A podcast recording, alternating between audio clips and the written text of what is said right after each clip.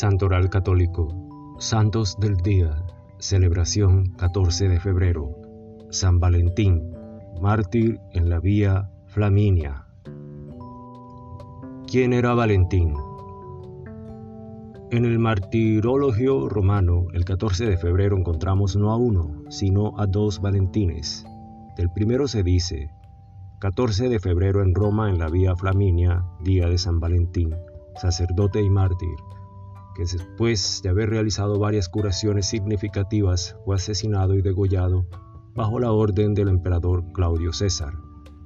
Del segundo se dice, 14 de febrero, en Terni, festividad de San Valentín, obispo que después de haber sido golpeado durante un largo periodo fue encarcelado y al no poder vencer su resistencia, fue arrastrado secretamente a medianoche y degollado por el prefecto de Roma llamado Plácido.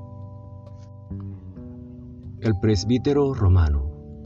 La historia del presbítero romano se desarrolló alrededor del año 270 después de Cristo, mientras que asolaba la persecución del emperador Claudio el Gótico, que intrigado por la fama de santidad que acompañaba a Valentín, lo llevó al palacio y le pidió que fueran amigos, juntos a los dioses.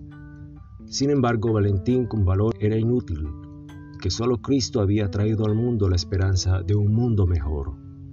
El emperador, impresionado por su devoción, le encargó a un noble romano llamado Asterio la tarea de disuadirlo mediante discursos suaves y amables.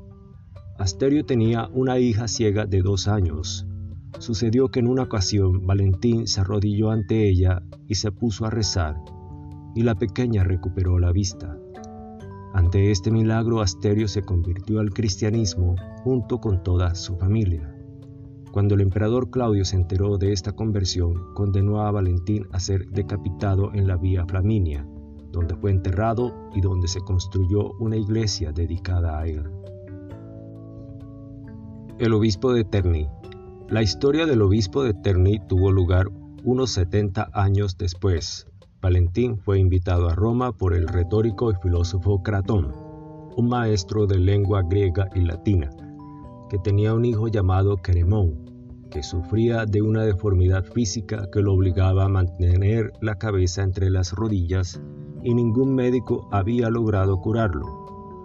Cratón le prometió a Valentín la mitad de sus posesiones si sanaba a su hijo, pero Valentín en una larga charla nocturna le explicó que no serían sus inútiles riquezas las que salvarían al joven, sino la fe en el único Dios verdadero. A continuación se puso a orar y el niño recuperó su salud.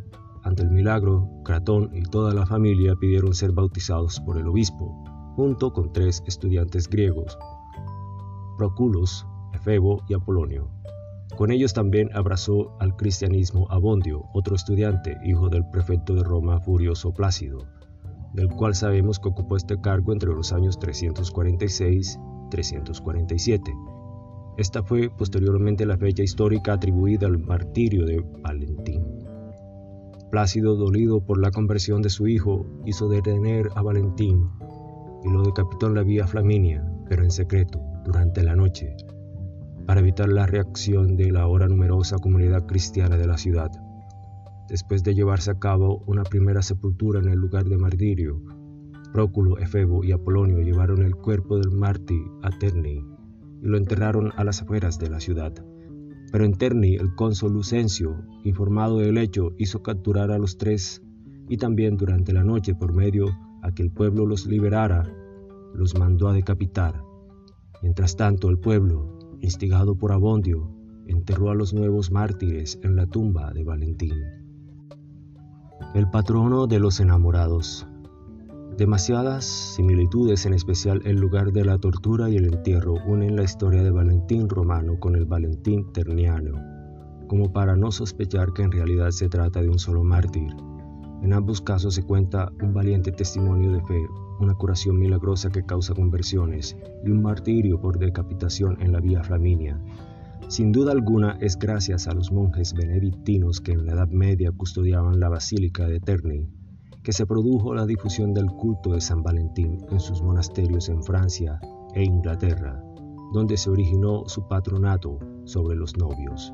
basado en un antiguo escrito del inglés Geoffrey Chaucer, quien contaba cómo en el día de San Valentín los pájaros comenzaban sus danzas de amor.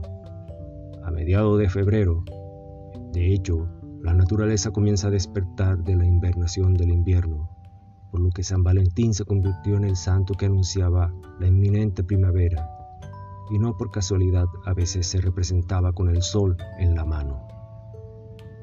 Gracias, gloria a Dios.